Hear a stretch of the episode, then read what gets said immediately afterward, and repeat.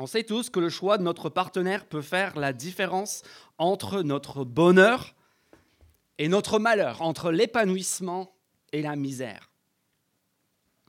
Alors dans ce livre de l'Apocalypse, la semaine dernière, on a vu la fin de toute chose. On a vu dans les chapitres 15 et 16 sept coupes de jugements successifs qui se sont déversées.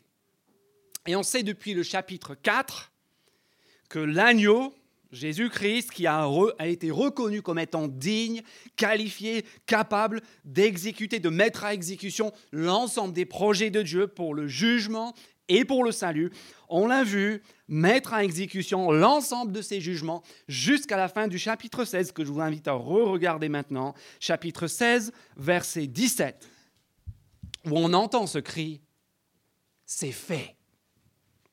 Ça y est, c'est fait, c'est fini. Et pourtant, regardez bien, le livre n'est pas fini. Une preuve de plus que le but de ces visions, le but de ce livre, ce n'est pas simplement de satisfaire notre curiosité. En fait, le but premier, de ce livre et de ces visions, comme le but premier d'ailleurs de toute la Bible. C'est quoi? Ce n'est pas la connaissance.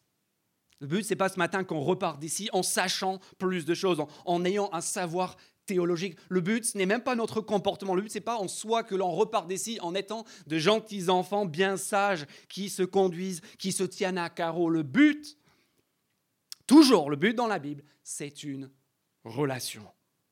Regardez maintenant la fin de notre texte de ce matin, page 820, chapitre 19, verset 7. Notre texte se termine avec une invitation au mariage.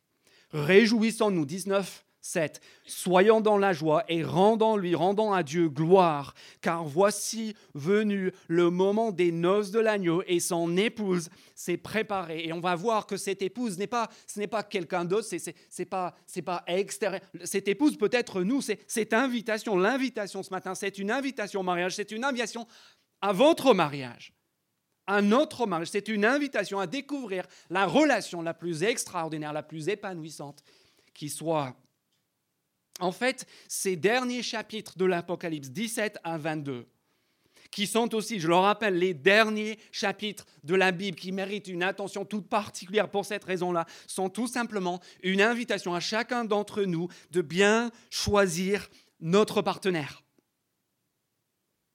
Au début de ce livre, chapitre 1, verset 10, Jean a été une première fois transporté dans l'esprit pour voir la gloire du Fils de l'homme qui est au milieu de son peuple, au milieu de cette église, chapitre 2 et 3.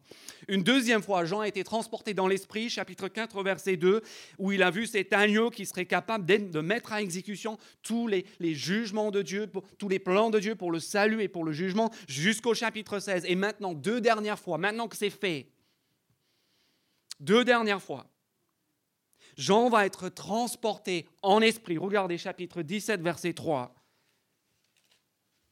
et à chaque fois, il va être transporté en esprit pour voir, pour contempler deux partenaires possibles. La question qui nous pose ce matin est qui ou quoi est-ce que nous, à la lumière de ce qu'on a vu, qui ou quoi est-ce que nous, nous allons épouser spirituellement parlant? Et ça, mes amis, c'est une question qui est encore plus importante. C'est la question la plus importante de toute notre existence. C'est votre préoccupation ce matin, c'est qui va être mon partenaire humain. Appuyez sur pause un instant. Et arrêtez-vous sur la vraie question. Qui, quoi est-ce que nous allons épouser spirituellement? Premier partenaire qui nous est proposé, chapitre 17, verset 3. Alors, il me transporta en esprit dans un désert et je vis une femme assise sur une bête écarlate couverte de noms blasphématoires et qui avait sept têtes et dix cornes. Cette femme était habillée de pourpre et d'écarlate et parée d'or, de pierres précieuses et de perles. Elle tenait dans sa main une coupe d'or remplie d'abominations et de souillures de sa prostitution. Son front était, sur son front pardon, était écrit un nom, un mystère. Voilà qui est ce, ce premier partenaire. Babylone, la grande, la mère des prostituées et des abominations de toute la terre. Ça, c'est le premier partenaire qui nous est proposé. Babylone, la grande, cette femme. Deuxième partenaire, tournez la page maintenant, on verra ça dans, dans deux semaines. Chapitre 21, verset 2. Je vis descendre du ciel d'auprès de Dieu la ville sainte, la nouvelle Jérusalem, préparée comme une mariée qui s'est faite belle pour son épouse. Et descendez la colonne, verset 10.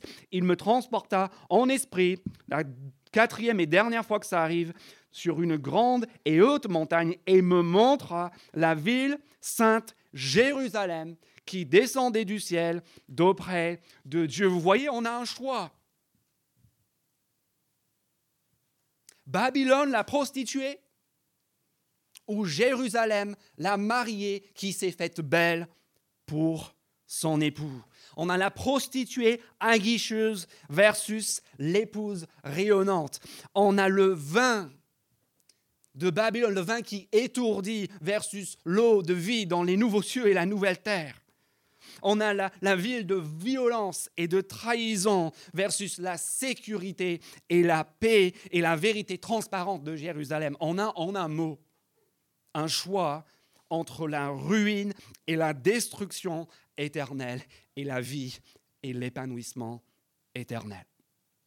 Et ce matin, le but de Jean, il est simple, il est de nous montrer le désastre absolu de choisir d'épouser Babylone.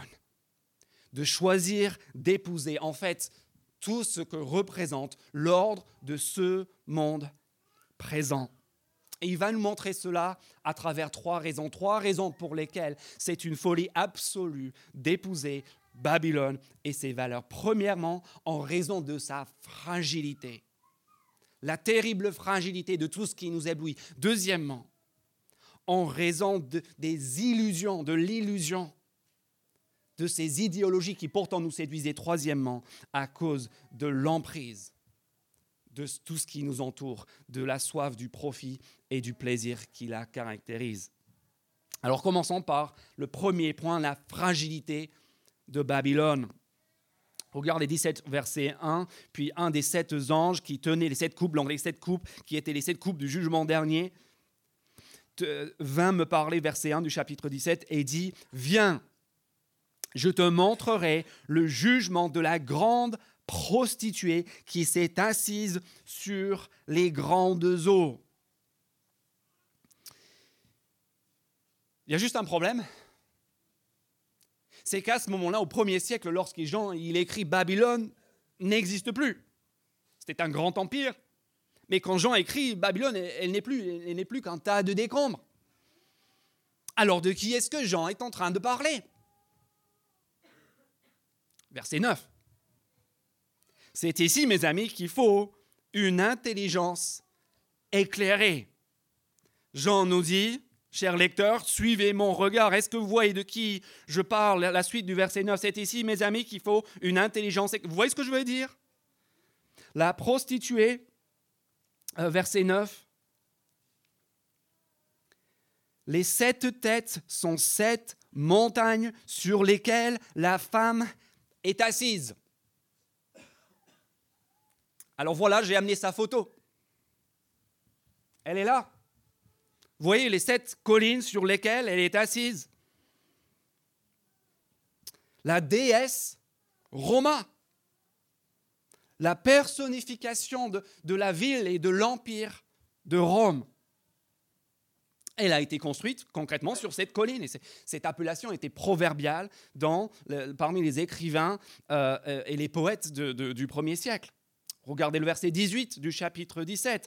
Et la femme que tu as vue, c'est la grande ville qui exerce la royauté sur les rois de la terre. Rome, elle est là, vous la voyez? Elle n'est pas splendide, elle n'est pas magnifique, c'est la mannequin elle est là au, pinacle de sa, de sa gloire et de sa beauté. Il manque juste une chose sur ce dessin, c'est la petite bulle qui sort. Mais le texte, vous l'avez au chapitre 18, verset 7, à la fin du verset. Parce qu'elle dit dans son cœur, je siège en règne. Je ne suis pas veuve, jamais je ne verrai le deuil. Au verset 18, regardez ce que disent les, du chapitre 18, ce que disent les, marchands. Quelle ville pouvait se comparer à la grande ville? Regardez à qui pourrait résister à son allure. Qui pourrait contredire son épée qu'elle tient avec un seul doigt, tellement elle est souveraine? Sur l'ensemble des rois de la terre parmi les habitants d'Asie mineure, ceux à qui Jean écrivait, on a trouvé de la décoration murale dans certaines des maisons. Et cette décoration murale, elle n'a pas été achetée chez Ikea, qu'il y avait Ikea à l'époque, mais ce qui, se vendait au mieux, c'était des inscriptions qui disaient, par exemple, je cite, tu as ça au-dessus de, ta salle à manger, au-dessus de la table. Rome, souveraine sur tous, ta puissance ne mourra Jamais. Tu, mets ça dans ton salon. Telle est la Personne t'a obligé de le faire. Tu le fais parce que tellement tu es ébloui. Tu aimes cette femme. Les artistes, les municipalités, dont les villes euh, à qui Jean s'adresse ici, faisaient la queue pour célébrer l'éclat de Rome. Sa civilisation, sa culture, la Pax Romana, sa richesse somptueuse, sa prouesse technologique sa force de frappe militaire. En fait, Jean, qui écrit l'Apocalypse, il est en train d'écrire l'Apocalypse plutôt que de livrer son message en personne. Pourquoi? Vraisemblablement parce qu'il est retenu prisonnier par Rome. Tant mieux pour nous. Mais, vous voyez ce que représente Rome pour ces gens, c'était la, la beauté de Paris la, puissance commerciale de, Pékin, la tech de Tokyo, la, puissance de frappe militaire de Washington, tout cela réuni en, en une ville, en une personne. Cette femme, elle est là. Merci Catherine. Et pourtant, ce que ces chapitres nous montrent ne sont pas cette image-là, ne sont pas une ode de plus à la gloire et à la splendeur de Rome. Quel est le refrain de ces versets? Revenez au chapitre 14, verset 8. C'était déjà annoncé à ce moment-là. Un autre, un deuxième ange, 14, 8, le suivait en disant Elle est tombée Babylone la grande. Chapitre 16, verset 19, la grande ville fut divisée en trois parties, les villes des nations s'écroulèrent. Dieu se souvint de Babylone la grande pour lui faire boire la coupe du vin de son ardente colère. Chapitre 18, verset 2, elle est tombée. Babylone, la grande, la souveraine, la reine, tombée. Chapitre 18, verset 8, combien de temps est-ce que ça a pris? En un seul jour. En un, seul jour, elle a été réduite en cendres. Chapitre 19, verset 3, sa fumée monte au siècle des siècles. Et dans le chapitre 18, on a le monde entier qui, qui, qui, est, qui est consterné. Verset 10, ils sont bouche bée, les rois de la terre. Au verset 16, les, les marchands, les, les investisseurs de capital. Au verset 19, les marins, les logisticiens, les, les travailleurs chez DHL. Ils sont tous ils sont consternés ils disent tous la même chose. Malheur, malheur, ces paroles qui ont été réservées jusqu'ici à Dieu dans ce livre.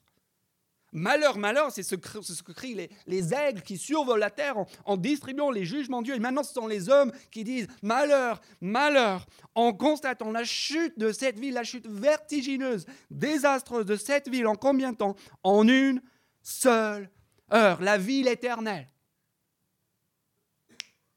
En une heure. Vous souvenez tous d'où vous étiez? Dans l'après-midi du 11 septembre 2001 Sauf ceux qui étaient en couche ou pas encore nés. Mais si vous étiez en vie, en âge de comprendre, le 11 septembre 2001, vous vous souvenez, moi je me souviens, ma voisine est descendue de l'étage, frappée à la porte. Vous avez vu ce qui s'est passé?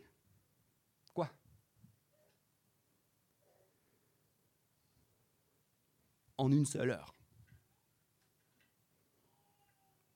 Deux avions détournés percutent les tours jumelles de la World Trade Center. Un monde médusé devant ces écrans de télé à regarder la fumée monter de la destruction de la place commerciale la plus puissante de New York.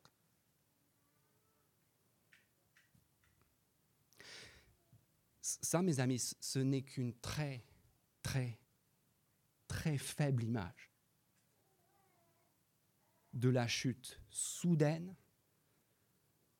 inattendue, vertigineuse, désastreuse, évoquée ici dans l'Apocalypse. Ce que nous avons ici, ce n'est pas une prédiction sur l'Empire romain ou sur tel ou tel ordre humain. Ce dont Jean est en train de nous parler, c'est d'une image du destin final, de l'orgueil, de l'ordre de notre monde dans sa globalité, dans sa totalité.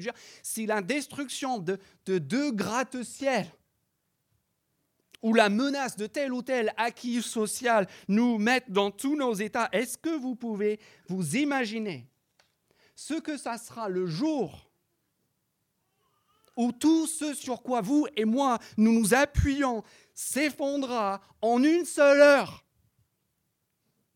La, la, sécu, l'école, les transports, le métro, la République, l'art, la langue, le commerce, Internet, le climat, les médias, tout tout ce qui nous soutient, tout ce qui nous nourrit, tout ce qui nous impressionne, tout ce qui nous fait envie. Le tissu même de notre quotidien, de nos existences, partait en fumée. En une seule heure. Ça, c'est Babylone, ça, c'est Rome. Le tissu même de nos existences, réduit en cendres, en une seule heure, consternation et fumée.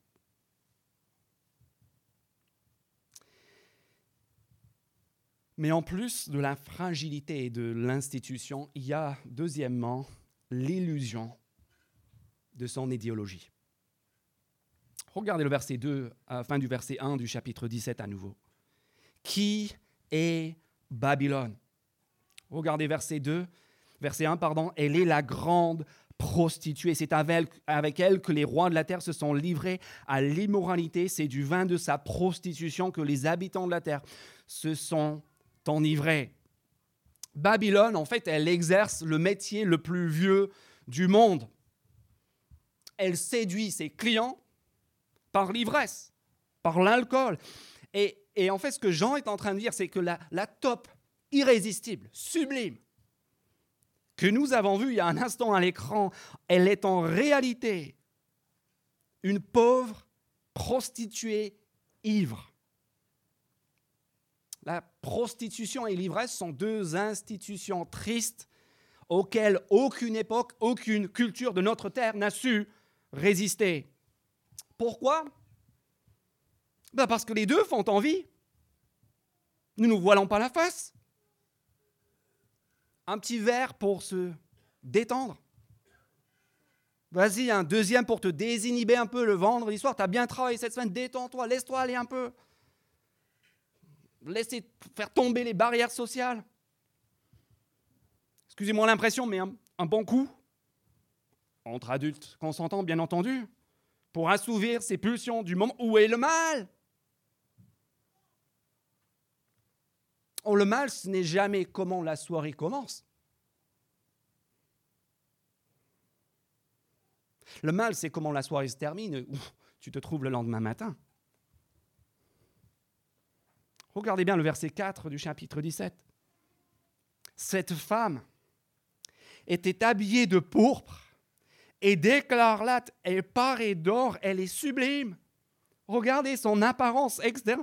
il y a des pierres précieuses, il y a des perles.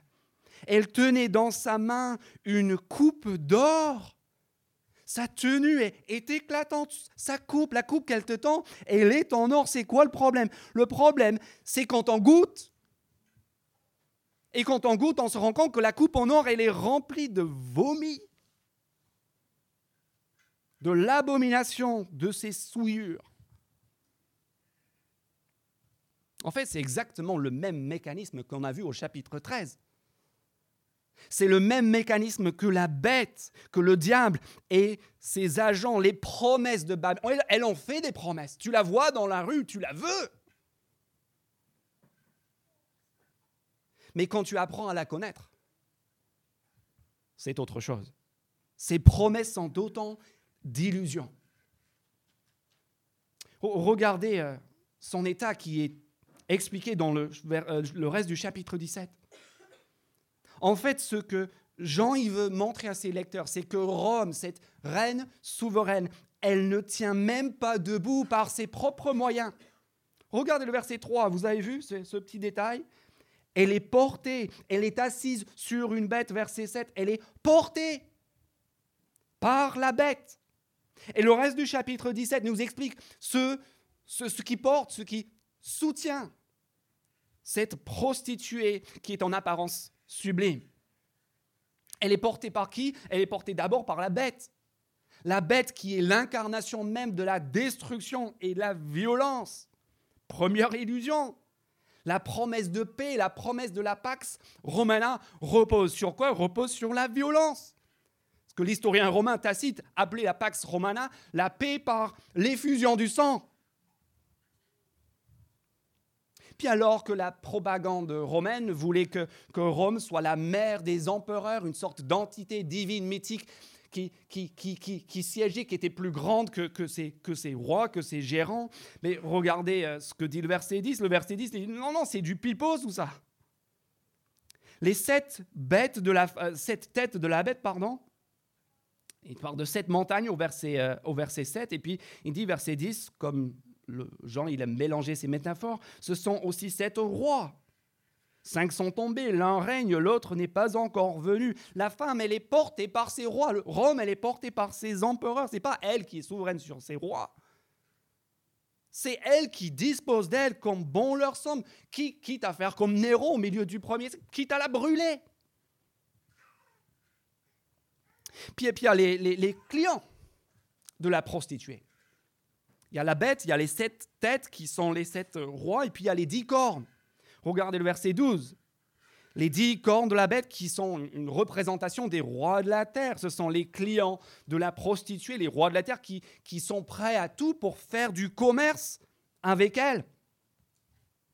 Et comment se termine la liaison?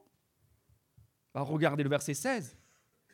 Les dix cornes que tu as vues et la bête détesteront la prostituée. Elles la dépouilleront et la mettront à nu. Elles mangeront sa chair et la détruiront par le feu. Ça, c'est la logique destructrice du mal, de l'alliance même. Au sein du mal, ça finit toujours mal. Fondé sur le mensonge. L'alliance se termine par la trahison, un assassinat brutal et par le feu. Vous voyez ce que Jean est en train de... Autant d'illusions. Rome, la femme irrésistible, en fait, elle est une prostituée. La coupe d'or qu'elle te tend, en fait, elle est remplie de vomi. Elle étourdit sa paix. est une paix au prix du sang des autres. La splendeur et sa richesse ne sont pas innées, mais dépendent du bon vouloir de ses clients, des nations, des rois de la terre. Loin d'être souveraine, elle subit les conséquences des folies et des excès de ses dirigeants. Heureusement que notre culture ne se laisse plus enivrer ni séduire par des idéologies aussi illusoires. Comme par exemple la séduction, l'ivresse de l'humanisme. C'était enivrant au début du XXe siècle de dire Dieu, pas besoin. Combien de fois est-ce que vous vous dites ou vous entendez oh, Moi, je n'ai pas besoin de croire en Dieu, moi, moi je crois en, la bonté de l'homme. Et ça sonne tellement noble et tellement éclairé. Mais, mais il y a toujours une question qu'on doit se Tu crois en la bonté de l'homme, mais euh, tu pourrais juste me dire lequel? Eh, est-ce que c'est à la bonté du président des États-Unis que tu crois? Ou, peut-être que c'est à la fidélité de celui que une amie m'a présenté l'autre jour comme euh, mon futur ex-mari?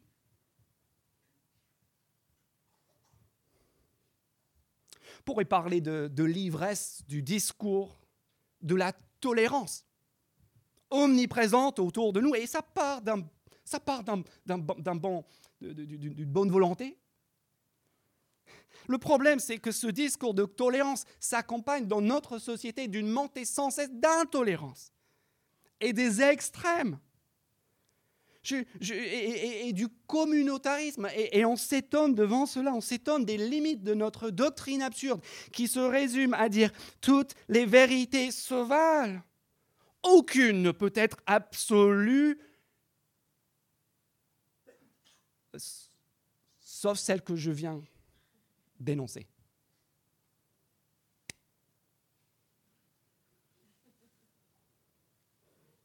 Gueule de bois idéologique.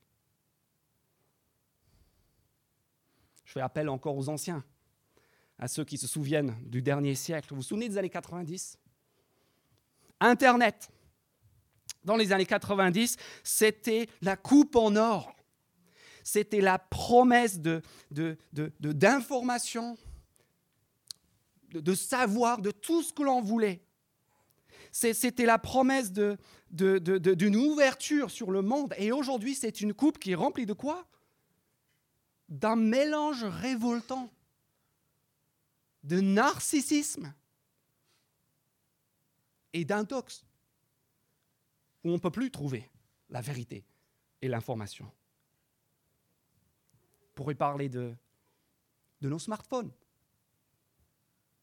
Que nous sommes prêts à payer cher des abonnements de dizaines d'euros par mois, des centaines, des milliers d'euros pour cet objet fameux qui va nous donner quoi? Qui va vous donner le contrôle. Le contrôle de votre existence sur le bout de votre bois. Vous pouvez tout faire maintenant.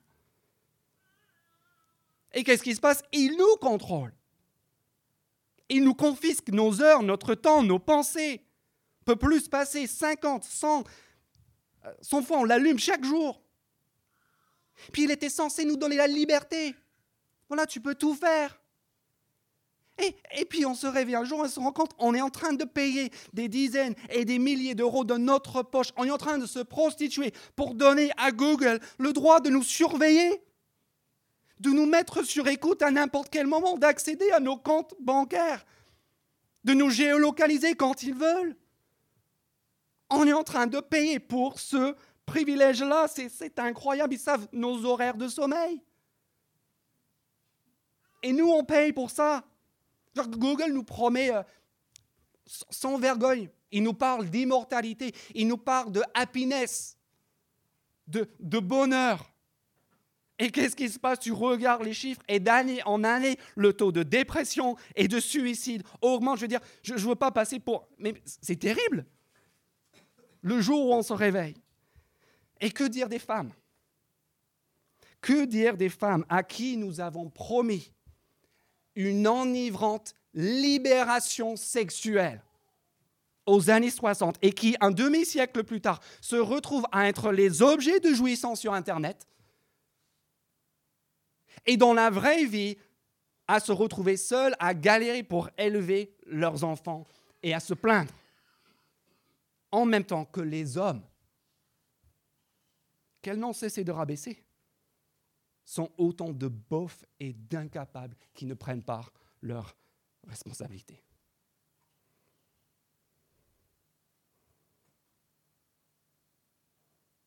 On est ivre. Que nous avons, ce n'est pas le progrès. C'est le remplacement d'une forme de mal par une autre. Et quand on se réveille, vous savez quoi? On est à poil. On est à poil dans, dans le lit de celle dont nous pensions que nous allions profiter. Et on découvre que la pub de la mannequin sublime s'avère être une illusion. Nous, on est haletant, prêt à tout pour dépenser notre dernière goutte d'énergie, de temps, d'argent, pour une heure avec elle. Et elle, elle nous dépouille.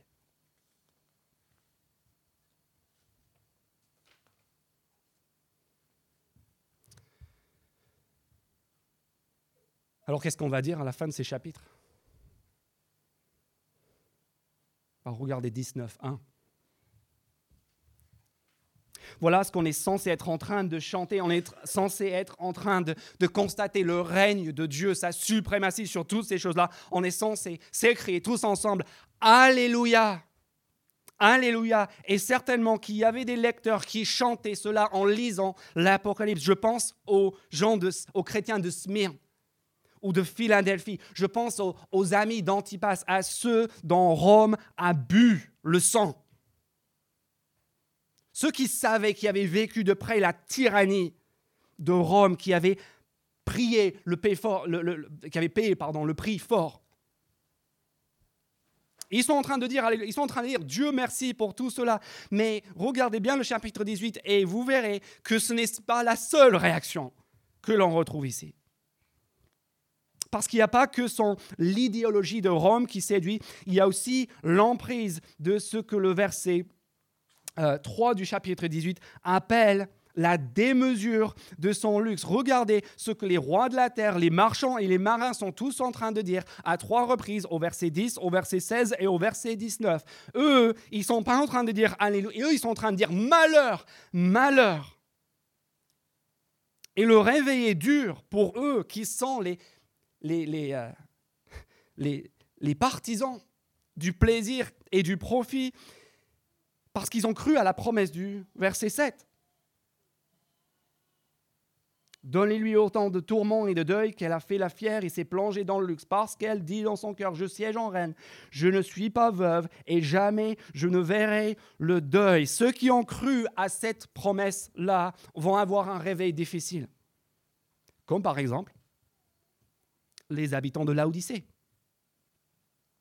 Les chrétiens de Laodicée qui au chapitre 3 de cette même lettre vivaient dans l'opulence et dans le luxe, comme les chrétiens, les églises de Pergame et de Thyatire, vous vous en souvenez qui, À qui ont reproché leur immoralité, leur compromis à l'égard de l'ordre romain, à l'égard de, la culture environnante qui, qui se vendait aux marchands et aux rois de la terre. Vous voyez, ce système de profit et de plaisir des gens, ce n'est pas quelque chose qui est extérieur à nous dans le monde méchant, c'est quelque chose qui est à l'œuvre au sein de l'Église parmi les chrétiens.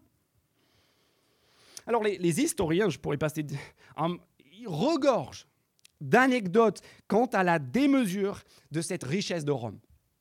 Apparemment, à Rome, c'était courant de voir des plafonds en or. Tu avais tellement d'or, tu savais pas, tu en mettais sur le plafond. Il y a une bourgeoisie qui, à un moment donné, à Rome, au 1er siècle, commençaient à se ruer, non sur l'or, mais sur l'argent, sur une, sorte d'argent euh, spécial, raffiné. Pourquoi? Parce que même leurs esclaves avaient des accessoires en or, ça devenait vulgaire, et donc ils sont rabattus sur l'argent, une sorte spéciale d'argent. Vous avez tous entendu parler de Sénèque le philosophe, l'homme d'État du 1er siècle, qui lui, comme d'autres intellectuels, pestait contre cette décadence romaine où Rome perdait ses valeurs à cause de, la soif du profit et du plaisir. Il disait ceci, il, disait de sa société, écoutez bien, nous devenons, disait-il, au premier siècle, tour à tour, marchands et marchandises. On ne demande plus ce que sont les choses, mais uniquement combien elles coûtent. Ça rappelle des critiques qu'on peut faire, qu'on peut trouver dans nos médias sur notre société. On ne demande plus ce que sont les choses, mais combien ça coûte. Et la blague dans l'histoire, c'est que Sénèque avait chez lui une collection de plusieurs milliers de chaises en bois de citronnier, avec des pieds en ivoire dont il ne se servait jamais, qui correspondaient, disait-on, à la fortune d'un sénateur. Il, il critiquait ses propres compatriotes en, disant, voilà ce que vous dites, vous dites, traitez-moi d'ordure, seulement appelez-moi riche. Regardez les versets 11 à 14 du, chapitre 18. Là, on voit cette liste, une liste sans fin de 29 marchandises qui se fait l'écho de cette démesure, de ce luxe qui est fondé dans l'histoire. Et là, Jean est en train de nous montrer l'emprise terrible du profit et du plaisir. Et ce n'est pas son rapport avec nous. Regardez notre langue française, on a même créé un verbe, profiter, qui part du principe de l'argent et qui en fait Un synonyme du plaisir, profiter, c'est prendre plaisir. Pour nous comme pour les Romains, l'idéal de la réussite, c'est quoi? C'est de pouvoir ne rien foutre à longueur de journée, être là avec ses raisins, pas, avec des raisins sur un divan, mais, mais à la plage, à la retraite. Ne rien faire et, et toucher nos rentes, être rentier, être le PDG qui gère son entreprise depuis les Caraïbes sur ça. Ça, c'est notre, idéal. Et bien sûr, on, se dit tous, euh, oh, moi, je, suis modeste, je suis pauvre, j'ai pas beaucoup de moyens. Bah, la démesure, moi, j'ai pas de plafond en or chez moi, je vous promets. Et on oublie que dans notre monde mondialisé, globalisé, en fait, Rome, c'est nous. C'est l'Occident, c'est la France qui dépouille les autres nations pour s'enrichir. On oublie que le plus modeste parmi nous vit par rapport à la plupart des habitants de la Terre dans l'opulence. On n'est pas pauvre, on n'est pas modeste, on est, on est blindé.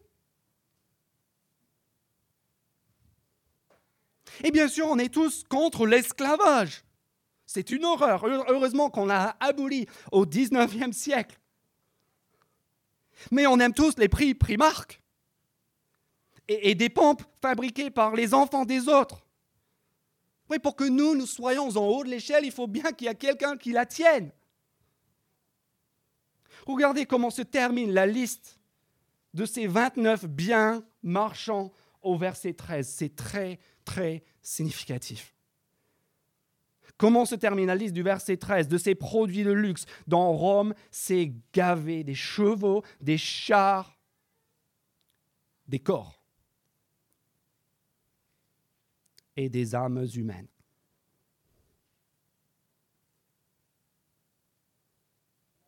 Quelqu'un doit payer.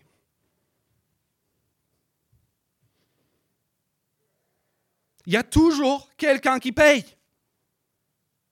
pour nos bonnes affaires dans les soldes, pour nos samedis après-midi chez ICA. Il y a quelqu'un qui paye, il y a quelqu'un qui est en bas de cette échelle, c'est ce que Jean est en train de nous dire.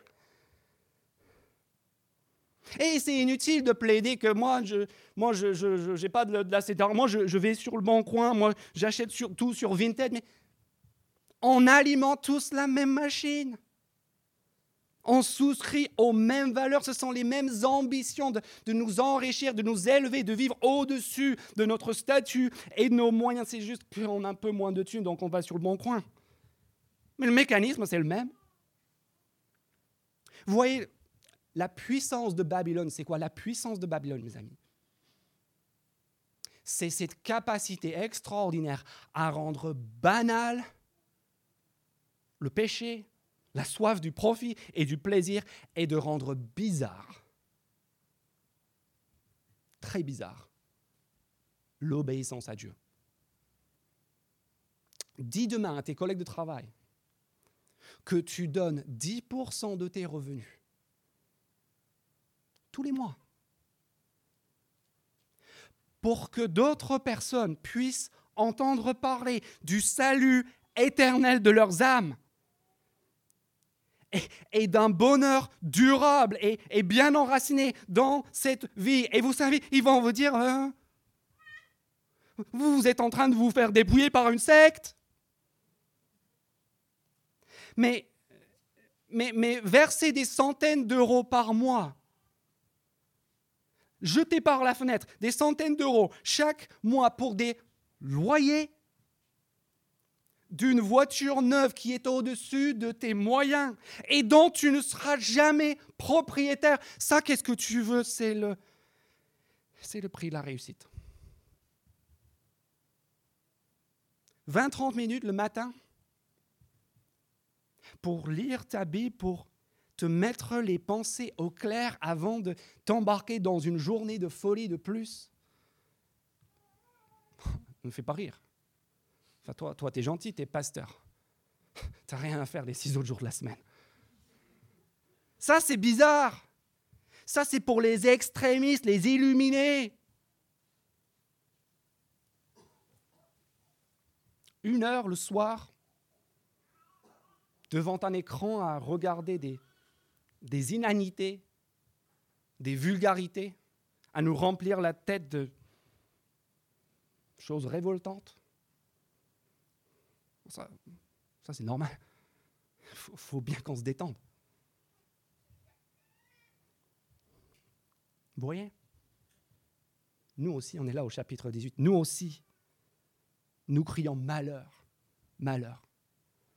Et j'ai bien peur que dans la plupart des cas, ce n'est pas à cause de la ruine éternelle imminente de ceux qui nous entourent, mais plutôt à cause de la rayure sur notre voiture, à cause de notre téléphone qui a pris l'eau, à cause de la tache sur nos belles pompes. L'emprise de Babylone, ce qui nous fait palpiter, pas tant l'urgence de prévenir ceux que nous aimons quant aux grandes vérités de ce livre, mais plutôt euh, l'odeur des bonnes affaires du prochain Black Friday. Je suis désolé, hein. c'est terrible. Je vous avais dit au début que l'Apocalypse nous présenterait Jésus-Christ et Dieu comme on ne les, avait jamais vus. Mais aussi, voilà, bonus, Jean réussit à nous montrer notre monde, comme on ne l'avait jamais imaginé, comme on ne l'avait jamais vu. Il nous permet de voir les ressorts et les mécanismes qui sont en train de se dérouler sous nos yeux. Il nous montre le monde comme on l'a jamais vu, la fragilité terrible de tout ce qui nous éblouit, l'illusion des idéologies qui nous séduisent et l'emprise de la soif du profit et du plaisir. Mes amis, il nous faut choisir notre partenaire. Ces derniers chapitres de l'Apocalypse nous appellent, nous disent avec qui est-ce que tu vas te caser? À qui est-ce que tu vas t'unir? Est-ce que ce sera l'attrait de Rome, la mannequin qui s'avère être une prostituée, la coupe d'or qui est remplie en fait de vomi? Le champ de malheur devant la faillite et la destruction du, du système qui nous a soutenus Ou bien Regardez encore le chapitre 19 avec moi. Chapitre 19, verset 1, verset, fin du verset 6, verset 7. Alléluia. Car le Seigneur, notre Dieu Tout-Puissant, a établi son règne. Réjouissons-nous, soyons dans la joie et rendons-lui gloire. Il y a une alternative, mes amis. Il y a une alternative. Et si Jean prend le temps de nous montrer tout ce qui, tout ce qui ne va pas dans l'ordre présent à Babylone, là où nous nous habitons, c'est bien pour nous inviter à une autre relation, à un autre partenaire. Jésus-Christ, le Seigneur des Seigneurs, le Roi des Rois, celui qui, chapitre 17, verset 14, vaincra Babylone, la bête, et le mal sous toutes ses formes, comme on le verra la semaine prochaine. Jésus-Christ, dont le métier, ce n'est pas, mes amis, la séduction, mais la satisfaction. Jésus-Christ qui ne nous dépouille pas, mais qui se dépouille pour que nous devenions riches. Choisissons bien notre partenaire.